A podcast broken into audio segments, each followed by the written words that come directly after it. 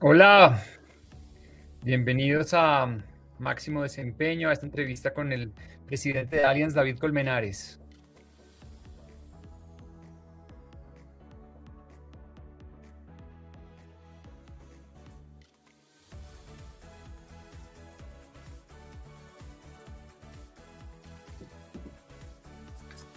Hola David. ¿Cómo vas? ¿Cómo vas? Bien, bien, Fantástico. muchas gracias. ¿Qué tal todo? Qué Bien, bueno. muy bien, muy bien, todo bien. Estamos listos. Muy bien. Eh, David, antes de comenzar, eh, quiero hacer una breve presentación de quién eres para que las personas que no te conocen de cerca tengan una idea de, de quién eres y de lo que, de lo que haces. Eh, quiero presentarles a David Colmenares. Eh, David es presidente de Allianz en Colombia, con cerca de 147 mil empleados y más de 100 millones de clientes en 70 países. Allianz es uno de los grupos financieros más grandes del mundo y el mayor asegurador a nivel internacional. David es abogado de la Universidad Sergio Arboleda y cuenta con una amplia trayectoria en el sector asegurador. Ha vivido en Honduras, Argentina, Hong Kong y Brasil y cuenta con un amplio conocimiento de mercados emergentes en América Latina y Asia Pacífico. David es un deportista dedicado al running y el ciclismo. Le encanta cocinar asado, hacer pan y compartir el tiempo con su novia y sus tres hijos. Su vocación de servicio lo llevó a convertirse en teniente de la Reserva de la Policía Nacional. Quienes lo conocen de cerca afirman que es un hombre sensible, determinado, optimista, sencillo y generoso que ha formado un estilo de liderazgo auténtico e inspirador. Desde que asumió la dirección de Allianz, se ha enfocado en crear una cultura basada en valores como el servicio, la responsabilidad, la empatía, la confianza y la colaboración. Es un jefe exigente que se enfoca en los resultados, pero que al mismo tiempo entiende la importancia de crear unas condiciones de trabajo en un entorno de confianza, autonomía y seguridad para que las personas puedan prosperar y expresar lo mejor de sí mismas. Eh, bueno, David, pues em, con esta introducción creo que las personas van a estar muy emocionadas de esta conversación contigo porque realmente eres una, una persona que ha logrado un desempeño extraordinario en todo lo que has hecho y pues para mí es un placer muy grande poder conversar contigo el día de hoy. Pues muchas gracias. La, la verdad, oigo la introducción y suena, suena buenísimo. No sé, a, a veces cuando uno oye a otro hablar de uno suena, suena más emocionante que cuando uno lo piensa. Entonces, pues buenísimo, sí. Qué maravilla. Lo primero que te quiero preguntar, David, es cómo está la moral. Mira, ahí, ahí mencionaste que estoy, eh, que soy de la reserva de la policía. Eh, y la, la, la única respuesta posible en la Escuela General Santander es alta, muy alta, donde tiene que estar. Qué Ahí maravilla. está la moral. También sé que también sé que tienes una- otra respuesta cuando te preguntan cómo estás, que viene de tu abuela. Fantástico. Sí. Y, ¿De y- y dónde mi abuela me dio esa- una lección en esa. La, la- la razón es porque mi abuela me dijo algún día, cuando la gente, si usted realmente tiene un amigo o alguien que le importa a usted cómo está, él va a saber o ella va a saber usted cómo está sin preguntarle. Entonces, si alguien le pregunta a usted cómo está, no le importa la respuesta. Entonces, por eso Buenísimo. siempre será fantástico. Porque además, no hay nada más aburrido que uno hacer la pregunta, y que yo no la hago, pero que, alguien haga la pregunta, ¿y cómo está? Y que a uno le responda, uy, pues más o menos, porque entonces ahí entonces toca empezar, ¿y por qué está más o menos? Y la verdad, muchas veces, no, no, no importa.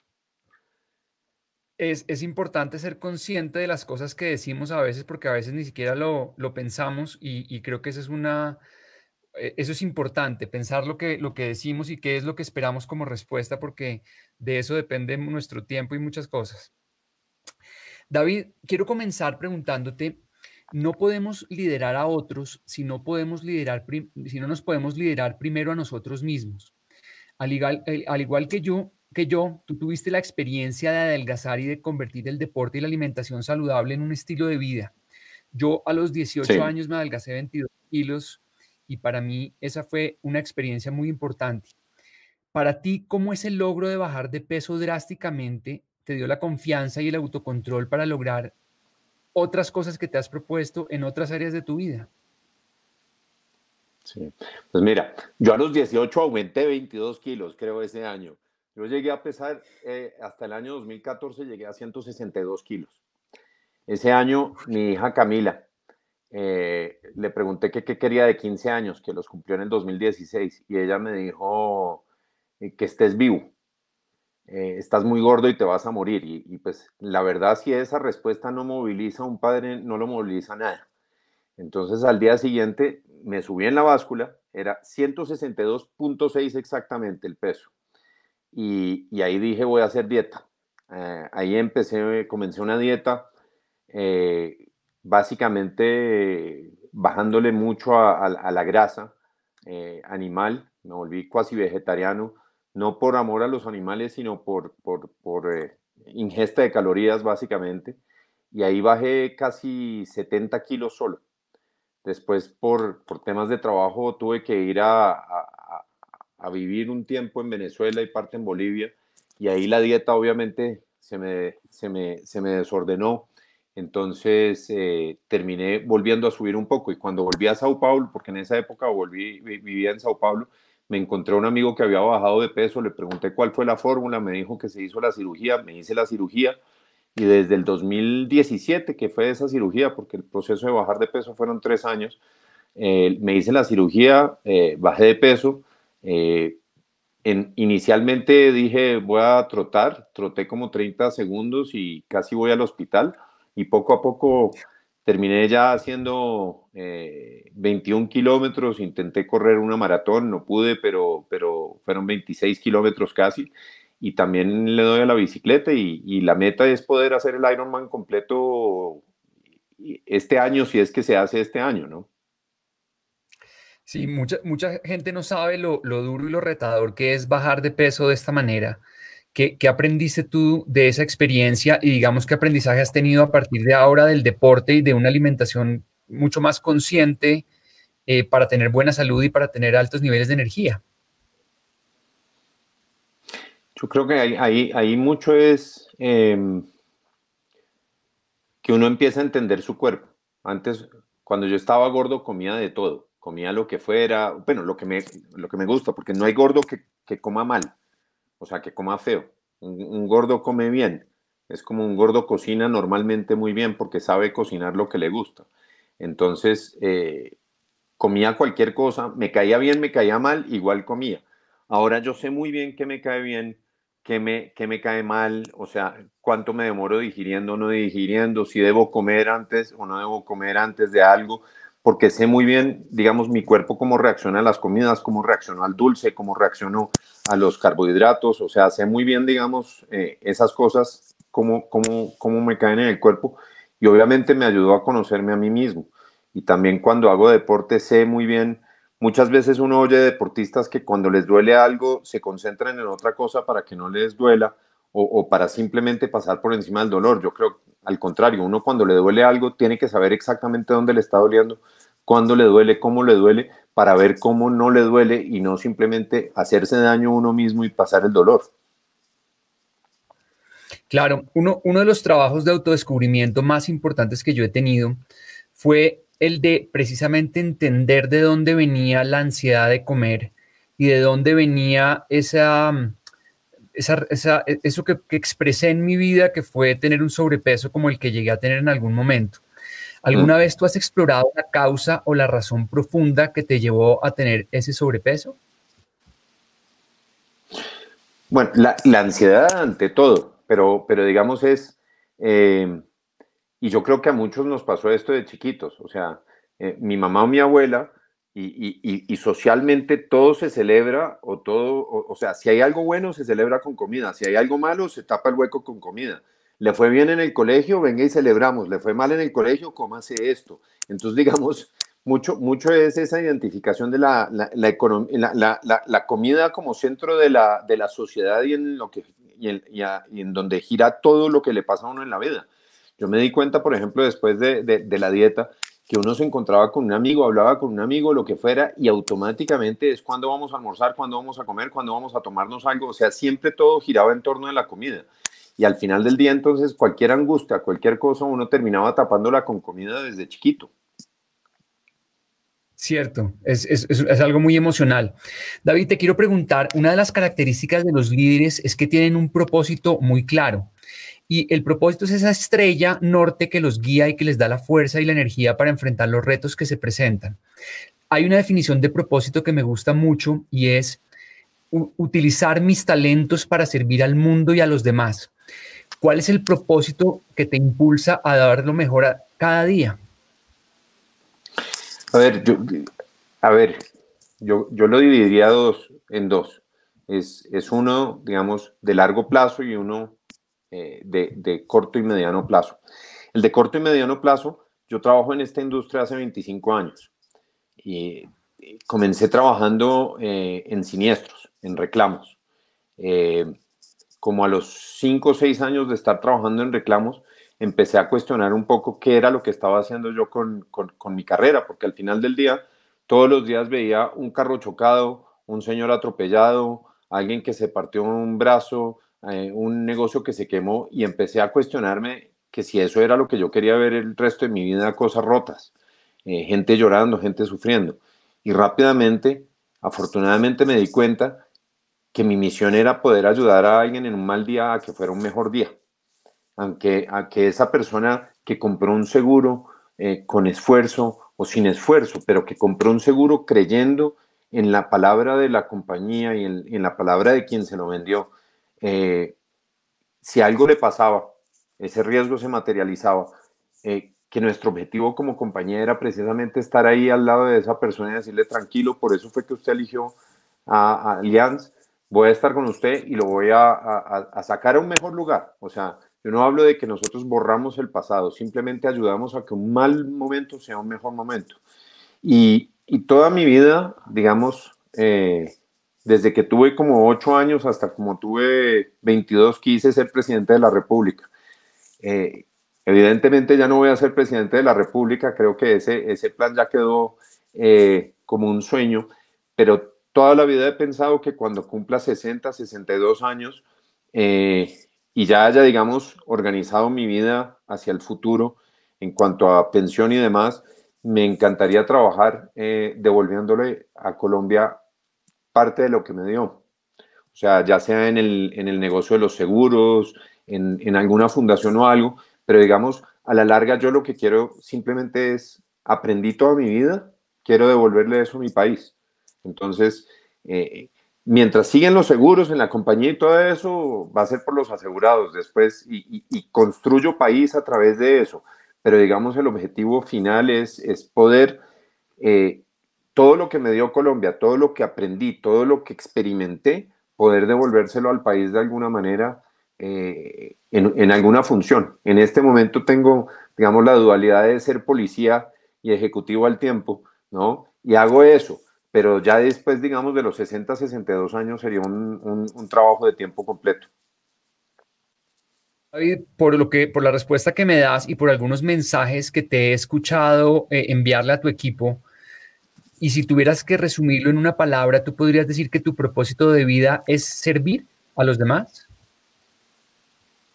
Sí, sí, yo, diría eh, es, es, eso, o sea, es, es cómo puedo algo que está bien mejorarlo, algo que está mal eh, reencarrilarlo, algo que está en camino a, nacer, ayudarlo a nacer, es, es, como poder desde, desde mí, desde mi experiencia, desde el ser, eh, hacer que eso pase. O sea, me encanta servir. Y, precisamente tal vez por eso siempre me dediqué a los siniestros y, y ayudar a la gente y, ver, a ver, cuando yo estaba en la universidad y, e íbamos a hacer consultorio jurídico, eh, el consultorio jurídico uno se puede sentar en la universidad y esperar a que llegue alguien con una demanda de alimentos o con algo laboral. La elección que yo hice fue ser defensor público de oficio en un juzgado penal municipal, que es, que es Sodoma y Gomorra, ¿no? Pero, pero la elección que hice fue sentirme realmente útil en, en, lo que estaba haciendo en ese momento y, y esas son las elecciones que he tomado en la vida. Sí, creo que en tus mensajes es muy claro que, tu propósito es servir. Te quiero preguntar, los grandes líderes establecen las condiciones bajo las cuales las personas a su cargo pueden crecer y prosperar. Y desde tu llegada a Allianz eh, te has enfocado en crear un entorno de confianza, autonomía, responsabilidad y cercanía que se hace evidente en los mensajes súper emotivos que le has enviado a los empleados de Allianz durante esta época de confinamiento en casa. Los líderes crean el tono, y esa es una frase que me gusta mucho porque a través de todo lo que hace un líder es observado por su equipo y eso crea un mensaje permanente. Quiero compartir uno de los mensajes semanales que tú enviaste recientemente a tu equipo, a los Alliancers, como tú los llamas, eh, y entonces quisiera pedirles que nos pusieran rápidamente este video para compartirlo con todos los que nos acompañan. Hola Alliancers, ¿cómo están? No podía dejar llegar el, el jueves o el viernes sin mandarles un, un, saludo muy especial a todos ustedes. Espero que todos estén bien, que se estén cuidando, se estén cuidando sus familias, sus equipos, amigos, etcétera.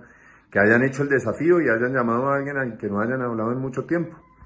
Hoy quiero empezar agradeciendo, agradeciendo este tiempo, este tiempo de estar con las familias, de poder estar en contacto, un contacto diferente. Recuerden, confinamiento y no aislamiento. Y simplemente los llamo también otro desafío, agradecer cinco cosas por las cuales quieran agradecer. Más allá de todo eso, estamos dando un gran servicio a nuestros clientes, a nuestros intermediarios, estamos más cerca de ellos. El feedback que hemos tenido de todos, de, los clientes intermediarios, ha sido excelente. Y en esta época de crisis lo que hay que mostrar es la grandeza, mostrar que somos la mejor y más confiable aseguradora de Colombia. En mandarín, la palabra crisis se divide en dos, se dice Weiji, y se divide en dos, peligro y oportunidad o punto de inflexión. Y eso es lo que es esto, es un punto de inflexión, porque vamos a salir juntos, vamos a salir fortalecidos, demostrándole al mercado, a nuestros empleados sobre todo, a nuestros clientes, a nuestros intermediarios, a nuestra sociedad, lo grande que somos. ¿Y por qué somos aliances? Porque somos valientes, porque nos, nos vamos más allá para dar ese servicio que damos y porque siempre trabajamos en equipo. Vamos a darles mañana una buena sorpresa desde el punto de vista de recursos humanos para acompañarlos aún más en esta crisis. Les mando un fuerte abrazo, Alliancers, hoy más orgullosos que nunca. Un abrazo. David, pues realmente yo, pude escuchar algunos de los mensajes que enviaste y sin ser parte del equipo de Allianz, realmente me emocionó mucho ver a un líder eh, que de una manera muy informal eh, envía un mensaje muy poderoso, muy inspirador, que conecta mucho a su gente. Yo te quiero preguntar, ¿por qué crees que esa comunicación frecuente y cercana es clave para que el equipo pueda navegar este momento de confinamiento? A ver, eh, en una organización normal, o sea, bajo, bajo, un esquema de operación normal o lo que pensábamos que era normal hasta hace unas semanas, la comunicación es fundamental. La comunicación como herramienta, inclusive como arma eh, de cambio cultural, de generar el, el, el engagement, como se dice en inglés, es fundamental, pero en momentos de crisis es cuando las personas más necesitan estar alineadas, cuando la gente tiene más dudas y necesita ver y sentir al líder que le está diciendo fresco, vamos por acá.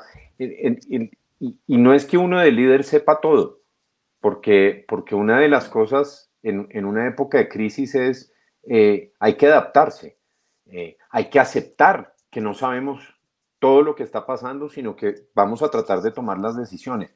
Pero lo que es fundamental es transmitir eso. Eh, eh, y, al, transmitir, digamos, el para dónde vamos, cómo vamos, qué estamos haciendo, también estamos humanizando la figura del líder. Y es fundamental que las personas sientan eso y vean eso. Una de las cosas que yo les decía en alguno de los videos es, y esto lo dijo mi general la tortuga de la policía hace unos meses en la Escuela General Santander, dijo, eh, que una de las pocas cosas que estaba repartida equitativamente en el mundo era el miedo y que todos teníamos miedo. La diferencia era cómo manejábamos ese miedo, cómo o nos entrenábamos profesionalmente o simplemente lo controlábamos nosotros mismos, pero eh, los líderes obviamente también tenemos miedo, tenemos esas angustias, tenemos preocupaciones y a veces es importantísimo que la gente vea eso porque, porque el liderar es en estos momentos, además de crisis, es atravesar lugares donde nunca hemos estado. Nadie en esta generación, nadie que esté al frente de una empresa o trabajando en una empresa, ha vivido una crisis como la que estamos viviendo. Ha habido crisis en el mundo en el 2008, en el 98, 99 y antes inclusive varias, pero nunca ha habido una crisis que sea de todos los sectores como esta. Entonces, estas son aguas que nadie ha navegado y, por eso, digamos, eh, es fundamental estar cerca de la gente porque la gente necesita saber en dónde estamos y para dónde vamos. Entonces, la, comunicación en estos momentos es mucho más importante que en el día a día eh, hacia adentro de la organización, hacia los clientes intermediarios y también hacia la sociedad, porque uno tiene que, en estos momentos de, de dificultades, cuando lo, lo, que mencionaba ahí en ese video es la grandeza, lo que uno es como persona, como compañía, es cuando se demuestra. ¿no? Yo, yo, el otro día, hoy, hoy, hoy en la mañana le comentaba a un, a, un, a, un, un compañero de trabajo, una crisis como esta, sistémica de todo, es como cuando uno está en la playa con el vestido de baño mal puesto y viene una ola muy fuerte y se le lleva el vestido de baño. Entonces, esta, esta ola de esta crisis, si uno está mal con la pareja, va a quedar claro. Si está mal con sus hijos, va a quedar claro. Si está mal con sus empleados, va a quedar claro. Si su compañía no está bien, tanto, tanto económica como, como estructuralmente, va a quedar clarísimo. Entonces, este es el momento en donde los vestidos de baño se cayeron o se vieron que están bien puestos y por eso yo siempre hablo de la grandeza. Tenemos el vestido de baño más mejor puesto de, en este momento y es el momento para tener el vestido de baño en la playa. Claro, es, es como, como, como dicen en ciclismo que, que la, dicen que la, la, ruta lo pone a cada quien en su lugar. Entonces, un poquitico la crisis también muestra en dónde está parado cada, cada persona hablando de esto de las organizaciones, que es un tema que es muy interesante y lo que las organizaciones están viviendo en medio de toda esta crisis, hay un tema que me llama la atención y es que hay dos recursos fundamentales con los que cuenta cada organización. Uno es el recurso económico, pues que claramente es muy importante para lograr sus objetivos, y el otro es el recurso humano, que representa la voluntad de hacer las cosas y de empujar el barco hacia adelante. En esta coyuntura, eh, eh, eh, ustedes anunciaron que Allianz no va a despedir a ninguna persona durante la coyuntura del COVID-19 y usted también le dijo, le dice a su equipo en el mensaje, ustedes son lo más importante, que eso me parece que es un mensaje que es decir, cuando un líder dice ustedes son lo más importante, les está diciendo, los anteponemos a muchas otras consideraciones. ¿Por qué un líder debe anteponer lo humano sobre lo económico para crecer y cumplir los, eh, objetivos económicos que se propone? Mire, eh, hay, grandes frases mentirosas de, de CEOs. Una de ellas es, tenemos una excelente estrategia, el problema fue la ejecución. Ahí lo que está confesando el CEO es que tuvo una gran idea y no fue capaz de hacer que los demás ejecutaran. Por eso es que es una mentira, porque no es problema de la gente, es problema del CEO si se ejecuta o no. Pero los que ejecutan son personas. Y si yo no tengo personas atendiendo a mis intermediarios y personas atendiendo a mis clientes, no tengo nada, porque todo es una gran declaración de intereses. Y esto lo descubrí en vivo y en directo por primera vez, o sea, físicamente, en el terremoto del 2010 en Chile. En terremoto del 2010 en Chile fue un terremoto de 8.8, 8.9 grados, que fue realmente devastador. En ese, en ese terremoto tuvimos 41 mil siniestros. Imagínense, esos son 1.5 años de siniestros para la operación en ese momento. Era en Chile. Y cuando yo llegué a Chile, 23 horas después, 22 horas después, porque yo vivía en Argentina, eh, me dijo el CEO de, la compañía en Chile, me dijo, eh, tenemos más de 100 empleados que no han aparecido. Eh, y yo iba pensando en clientes. En ese momento yo iba pensando en clientes. Entonces, ahí me dio vuelta por completo, porque yo no puedo operar la compañía, porque en ese momento el que toma eh, el control de la compañía casi es siniestros, reclamos, porque se vuelve el objetivo de la compañía en ese momento atender a los clientes. Entonces, por primera vez en la vida yo lo que hice fue parar la compañía durante tres días hasta que me aparecieron todos los empleados, hasta que supimos cuántos empleados estaban bien o mal. De esos empleados hubo 25 que perdieron sus casas y sus pertenencias y hubo más de 30 que perdieron sus pertenencias o sus casas. Entonces, eh, ahí, ahí yo viví en carne propia, en vivo y en directo, que, que si yo no tengo a las personas eh, eh, enganchadas, no van a saber. todos manejamos el miedo de una manera distinta. todos manejamos las angustias, porque a todos nos da, nos da angustia este tema de la pandemia. Y, por eso, por ejemplo, con recursos humanos en la compañía, que, también es pieza fundamental en este momento para tener a las personas alineadas, tranquilas, motivadas, eh, seguras.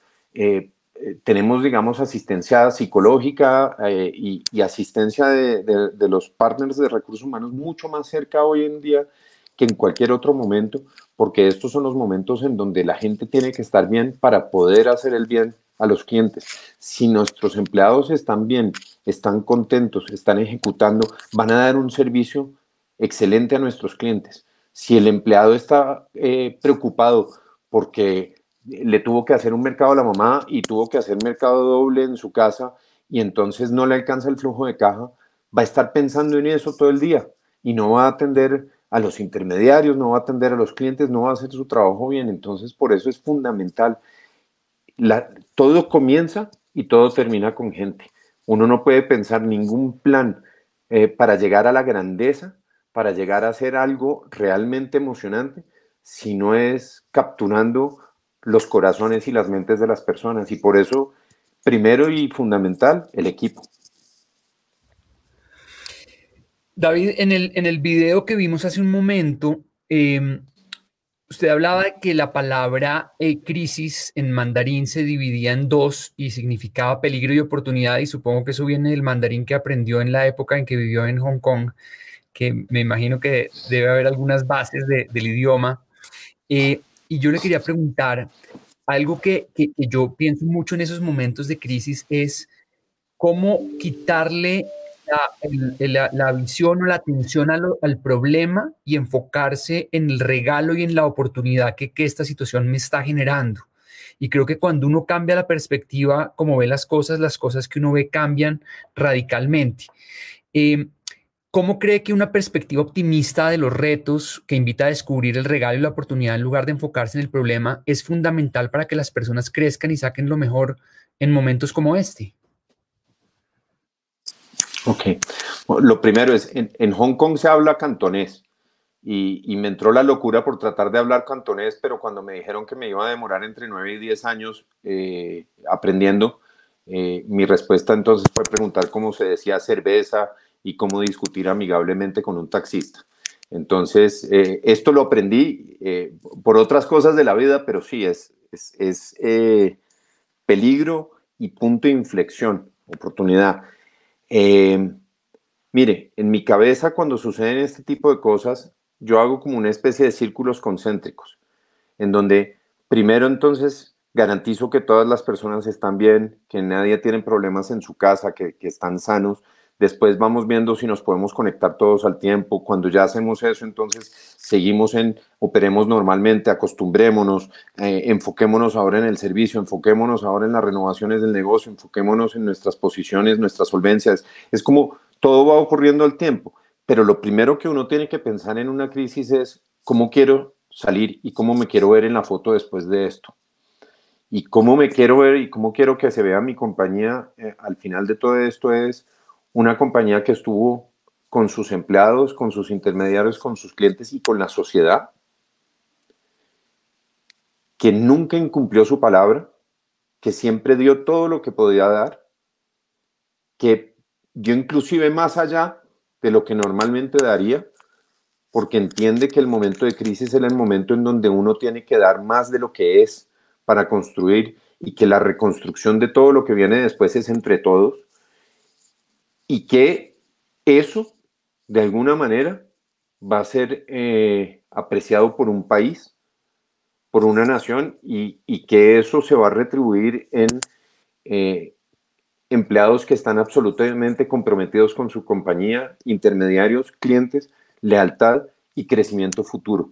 Eh, pero que contribuimos de una manera increíble a cambiar y a modificar las vidas que estaban a nuestro alcance de modificar en un momento como este.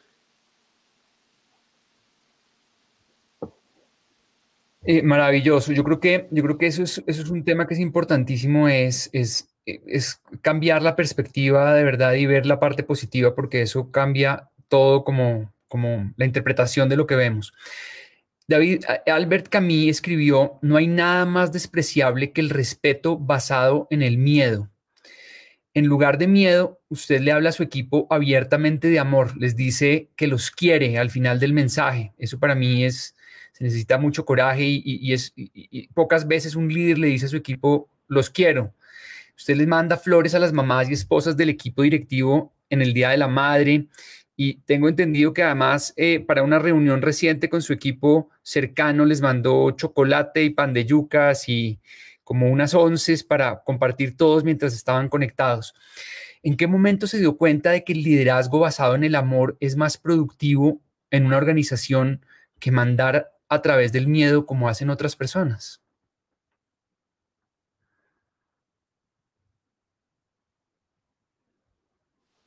Eh, y, no hay una cosa, honestamente, yo que desprecie más que, que infundir terror o, personas que piensan que mandan y que el, que, el, poder se los da el, tono de la voz o las amenazas. Eh, uno fue eso, porque lo viví en carne propia y aprendí que, y, es más, yo, yo podría decir quiénes fueron, obviamente no lo voy a decir. ¿Qué me dijeron? No tengo idea. Pocas cosas me acuerdo de qué me dijeron. Me acuerdo cómo me hicieron sentir y me hicieron sentir de una manera miserable. Y, por eso yo no, yo, yo, yo me hice esa, ese firme propósito de nunca amenazar, nunca, nunca eh, eh, infundir miedo. Obviamente, eh, de vez en cuando que, me pongo bravo, me pongo bravo, no tengo duda, pero, pero la realidad es el, el el liderazgo es algo que se gana y el respeto es algo que se gana. El miedo se infunde y, gobernar con miedo eh, es de patas cortas además. Y además porque uno nunca va a construir algo realmente, no va a construir equipo, no va a construir personas de verdad que el día de mañana digan, eh, caramba, yo, me acuerdo que este tipo me formó, o sea, puede que se acuerde de alguna lección buena, pero la realidad eh, no más, no más, no se, van a, no, se va a acordar de nada bueno. Por supuesto. David, cuando uno, uno de los valores que es evidente en usted desde el primer momento que uno lo conoce, yo recuerdo mucho el día que entré a su oficina una vez que conversamos, es la autenticidad. Eh, la forma como se viste, como mama gallo con su equipo, la forma de expresarse. Y yo creo que la autenticidad requiere estar en conexión con el coraje y la vulnerabilidad y necesita la seguridad en sí mismo para no preocuparse por lo que digan y opinen los demás. Sé que usted, al igual que yo, es fan de, de, de Winston Churchill y de su, de su estilo de liderazgo. Y Churchill dijo una vez, el coraje es la primera de las cualidades humanas porque es la calidad que garantiza a todas las demás. ¿Por qué cree que tener el coraje de ser auténtico le permite ser un mejor líder?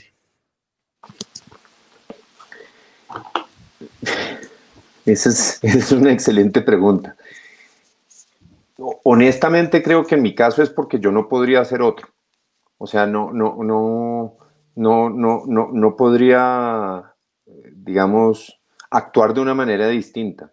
Y, una cosa, digamos, que, tengo yo es que puedo estar con, eh, el, señor que limpia, lava el carro o con el presidente de la República y, guardadas proporciones me voy a comportar de la misma manera y voy a mamar gallo de la misma manera, porque soy yo.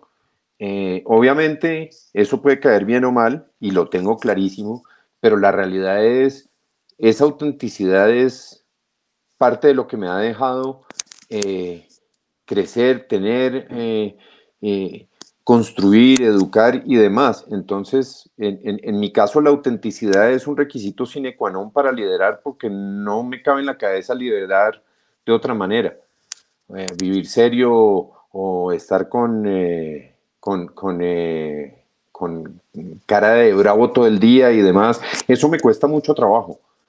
A veces, a veces uno como líder tiene que actuar en algunas cosas, pero eso, eso me cuesta demasiado trabajo y rápidamente vuelvo, vuelvo, vuelvo a hacer el, mismo mío. Obviamente, todos de, manera como líderes o, lo que sea, todos eh, tenemos derailers y, y, soy muy consciente de cuáles son esas cosas que a veces me, me, me descarrilan, entonces las controlo, pero independientemente de eso, antes que nada está la, autenticidad. Genial. Yo creo que los líderes más auténticos y las personas que más admiramos en el mundo, desde un Mandela, un Gandhi, siempre eran personas que, expresaban muy bien su autenticidad y creo que ese es un valor del liderazgo muy importante.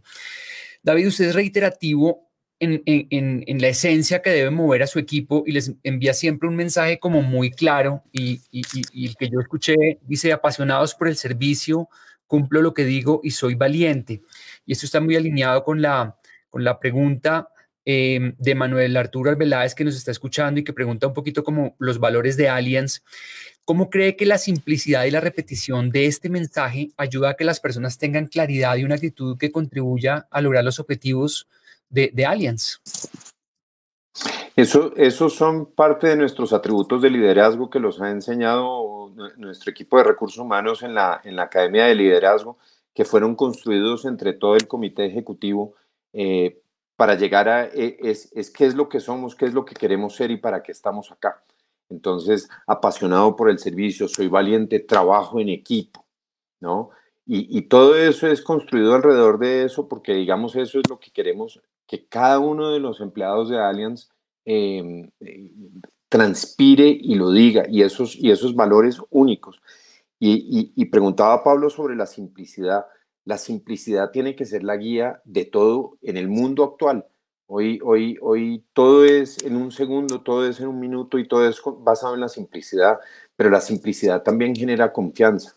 Si yo tengo un producto simple, si yo hablo un lenguaje simple para mis clientes, si yo atiendo de una manera simple, la gente me va a creer y este negocio, el de los seguros, es un negocio de confianza, porque usted cuando compra una póliza, usted está comprando, ya ni siquiera compra un pedazo de papel, compra un PDF.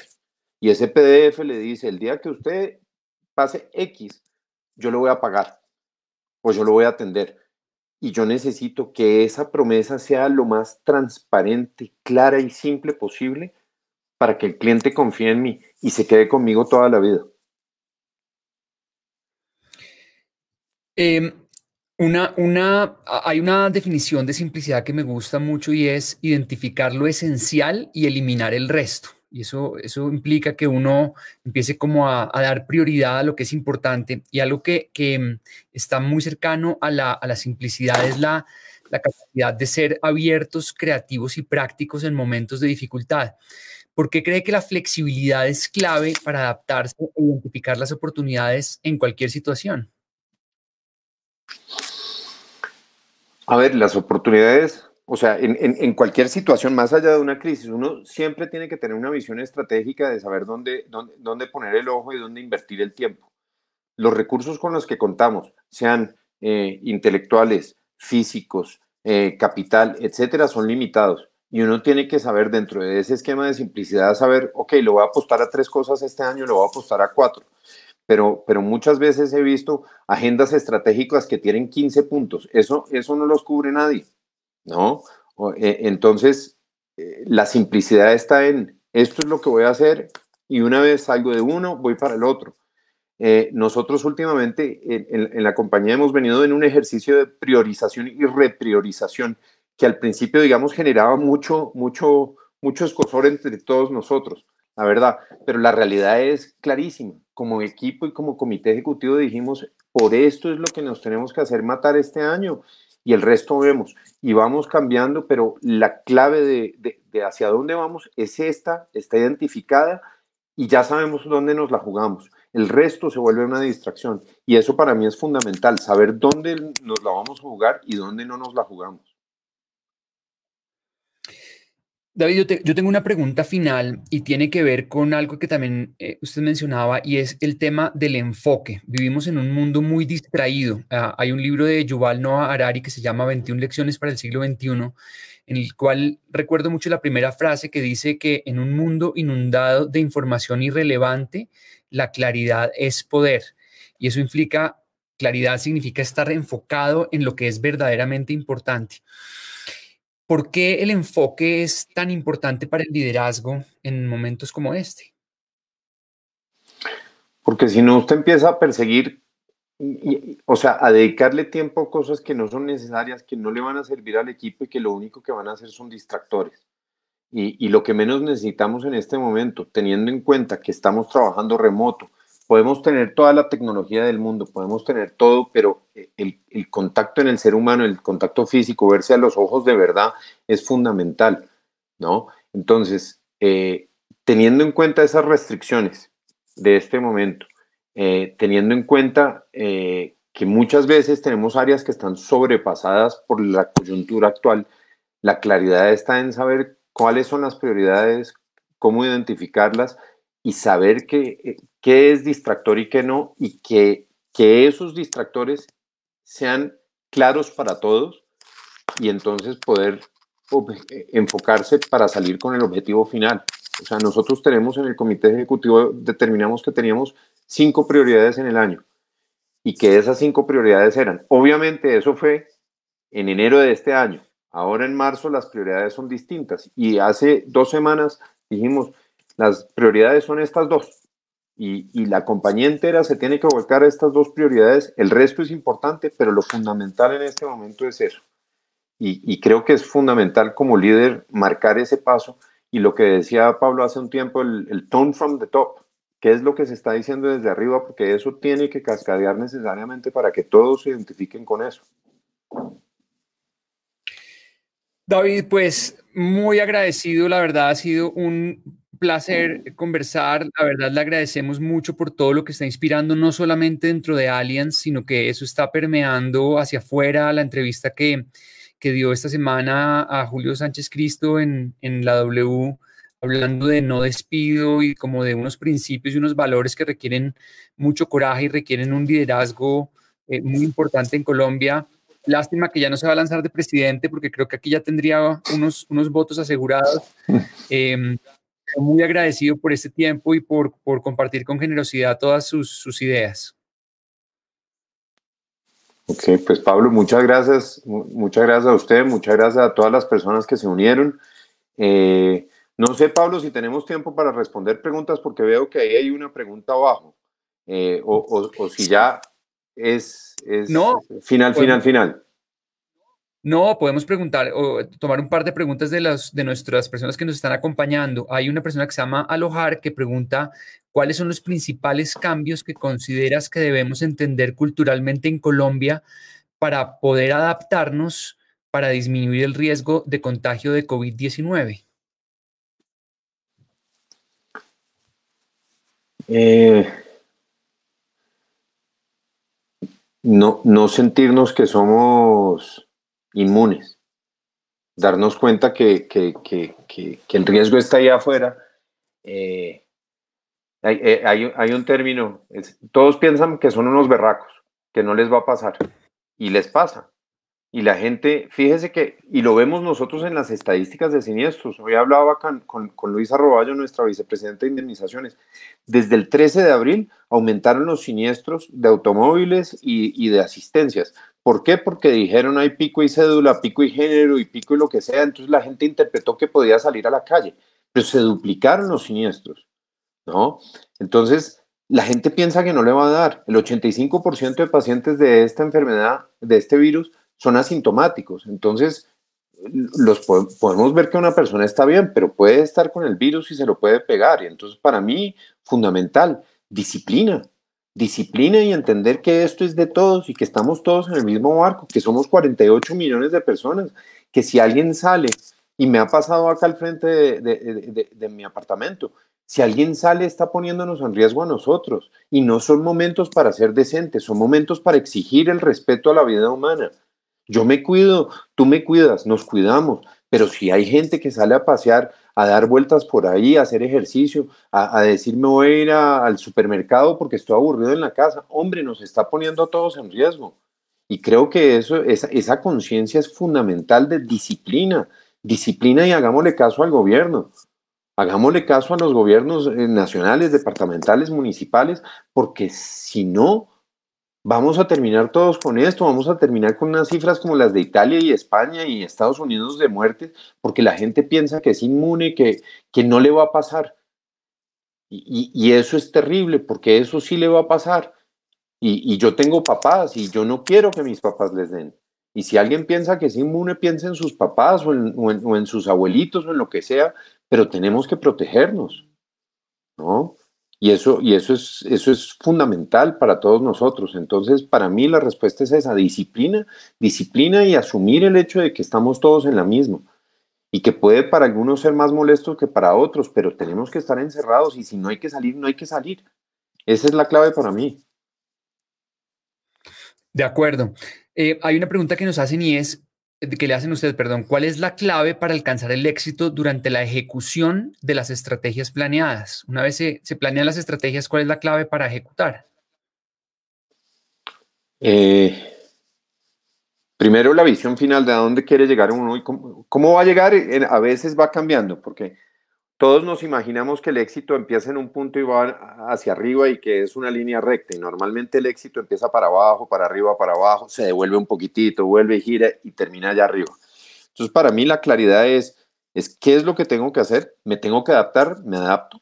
Tengo que aceptar, acepto, pero una disciplina férrea en la ejecución. Y también una cosa que es importantísimo desde cualquier punto de vista de liderazgo y es nunca comprometer sus principios es, es, es, si uno quiere ser auténtico, volviendo a hacerlo de la autenticidad, es sus principios son sus principios. O sea, no vamos a mentir, eh, vamos a hacer las cosas como son, eh, pero, pero la clave es, es, es, es, nunca comprometer los principios y, y disciplina férrea en la ejecución y ayudar a la gente. Uno también como líder muchas veces tiene que saber cuándo presionar, pero también cuándo sacar el pie del acelerador. No es, no es dele y dele y dele y dele. Hay que saber cuándo relajar también. Una pregunta final que envía Aníbal Pimentel que dice, ¿qué visión tiene de país para lo que viene post-COVID? Es decir, ¿cómo, ¿cómo, va a estar el país después de que superemos esta, esta situación? A ver, los, los, los cálculos del Fondo Monetario Internacional es que América Latina en general va a tener un crecimiento negativo en el 2020 de menos 4 a menos 6.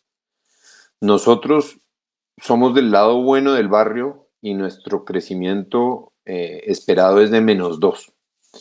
Eh, yo tal vez soy un poco más positivo y, le tiendo a, a, mirar el cero. Eh, si uno se pone a mirar los últimos 100 años de la historia de Colombia, solo en el, en el 98 tuvimos un crecimiento negativo y después en 1930, que fue después de la crisis del 29, en el 2008 tuvimos un crecimiento de 0,8, a diferencia del resto del universo que tuvo crecimiento negativo, porque mucho viene apalancado el consumo interno en Colombia, que es el 63% del consumo. O sea, los hogares impulsan ese crecimiento interno. Eh, Creo que todo va a depender es cuánto es el tiempo que vamos a estar confinados. Eh, desafortunadamente, eh, volviendo a, la, ola y al vestido de baño, eh, creo que la ola le pegó a la economía del país y nos ha dejado al descubierto muchas cosas que, no estaban funcionando y no las veíamos, que eran puntos ciegos en la economía del país y tenemos una informalidad bestial, bestial eh, gente que vive del día a día, pero es mucho. Y, nosotros mismos dentro de la compañía lo que, lo que, lo que, lo que, lo que vemos es, eh, podemos tener, digamos, a, a, una empleada que está en la compañía, pero su esposo tiene una fábrica de confecciones, o su esposa tiene un kinder, o su esposo tiene una venta de empanadas y dejó de ganar la mitad de los ingresos de la casa. O sea, este no es un tema que se circunscribe a un barrio en el sur de Bogotá o a un estrato 1 y 2, esto es un tema de, de país en donde, y, y se lo pongo, mi hermano es odontólogo, mi hermano desde hace un mes no tiene pacientes. Y, y este es un tema, digamos, que, que, que, está golpeando en todas partes en, en, la, en la sociedad colombiana que nos va a generar unos huecos, la devaluación del peso frente, frente a nuestras exportaciones, que el 50% de nuestras exportaciones son petróleo en dólares, y el petróleo bajó de 60 a 30 dólares. O sea, de un, de un, de un tajazo perdimos la mitad de, de, de, las exportaciones, ¿no? Entonces, eh, la mitad de ese 50%. Entonces, eh, creo que va a ser, y hay una palabra que se usa liberalmente, que no se debe usar liberalmente, que va a ser un momento de consenso, de construir país. Y el, el, consenso es cuando yo me pongo de acuerdo en una idea que es superior a mí y estoy dispuesto a dar de mí para llegar a ese fin ulterior de país, que no es democracia, es consenso. Nos tenemos que poner de acuerdo, tenemos que decir, o el gobernante, o nos pondremos de acuerdo y diremos, esto es lo que queremos de Colombia en los siguientes 6, en los siguientes 12, 18, 24, paso a paso, pero tenemos que reconstruir eso. Y vamos a tener que decir qué es prioridad y qué no es prioridad. ¿No? Pero, pero creo que, que van a ser momentos eh, difíciles como país. A la larga, creo que una de las cosas buenas que esto ha generado es que mm, eh, tal vez va a bajar esa política de odios y polarización porque la gente, o sea, después de sentir las angustias que estamos sintiendo, yo creo que pocas personas tienen ganas de pelear, ¿no? Y de que se han fortalecido instituciones que habían perdido mucho en nuestro país. Y, se lo digo, no sé, la iglesia, o sea, sincero no religioso, la iglesia se ha fortalecido de alguna manera porque la gente ha ido a buscar ese apoyo espiritual. La Policía Nacional, que había perdido tanto, el ejército, los médicos. Y piense nomás eso, toda familia hace 50 años quería un cura, un médico y un policía en la familia. Y es como si eso hubiera vuelto a ser lo importante. Entonces, eh, valores, el señor del rapi, que, que, uno le pasa por encima o no lo ve en la calle cuando va por allá, ahora es el héroe de la casa si trae el pedido. La señora del supermercado, el repositor de la verdulería. Entonces, creo que esto, al final del día, y, esta es una lección con la cual la reciben a uno en la escuela de policía, y es humildad. Y lo primero que a uno le dicen para aprender la humildad es tírese al piso, y es de pecho. Porque hay una autoridad suprema, ¿no? Y, y cierro contándole una anécdota que aprendí en la escuela. Cuando usted llega a la Escuela General Santander, son tres años, ¿no? Para graduarse como oficial de la policía y el primer año usted duerme en unos, en unos, en unos galpones donde duermen 60 estudiantes. Y el agua es helada. Créame que es helada y a las cuatro y media de la mañana es aún más fría. Al segundo año, usted pasa a unos alojamientos que son de A4 o de A8 y tiene agua caliente. Tercer año lo mismo, pero faltando tres meses para graduarse, lo devuelven al galpón para que se acuerde de dónde viene. Y eso para mí es una lección de humildad y de no olvidarse nunca de dónde viene uno y de dónde vino y de dónde vinieron sus antepasados para que usted esté acá. Entonces, para mí es muy importante eh, el, tema de la humildad en ese aspecto. Maravilloso. Yo creo que la humildad y salir de la zona cómoda es una de las cosas que siempre nos ayudan a, a crecer como seres humanos. David, eh, muchísimas gracias. De verdad que estuvo súper inspirador, creo que nos llevamos grandes aprendizajes de esta conversación. Un abrazo grande y, y todo lo mejor en, en, esto que viene para, para, para Allianz y para todos ustedes.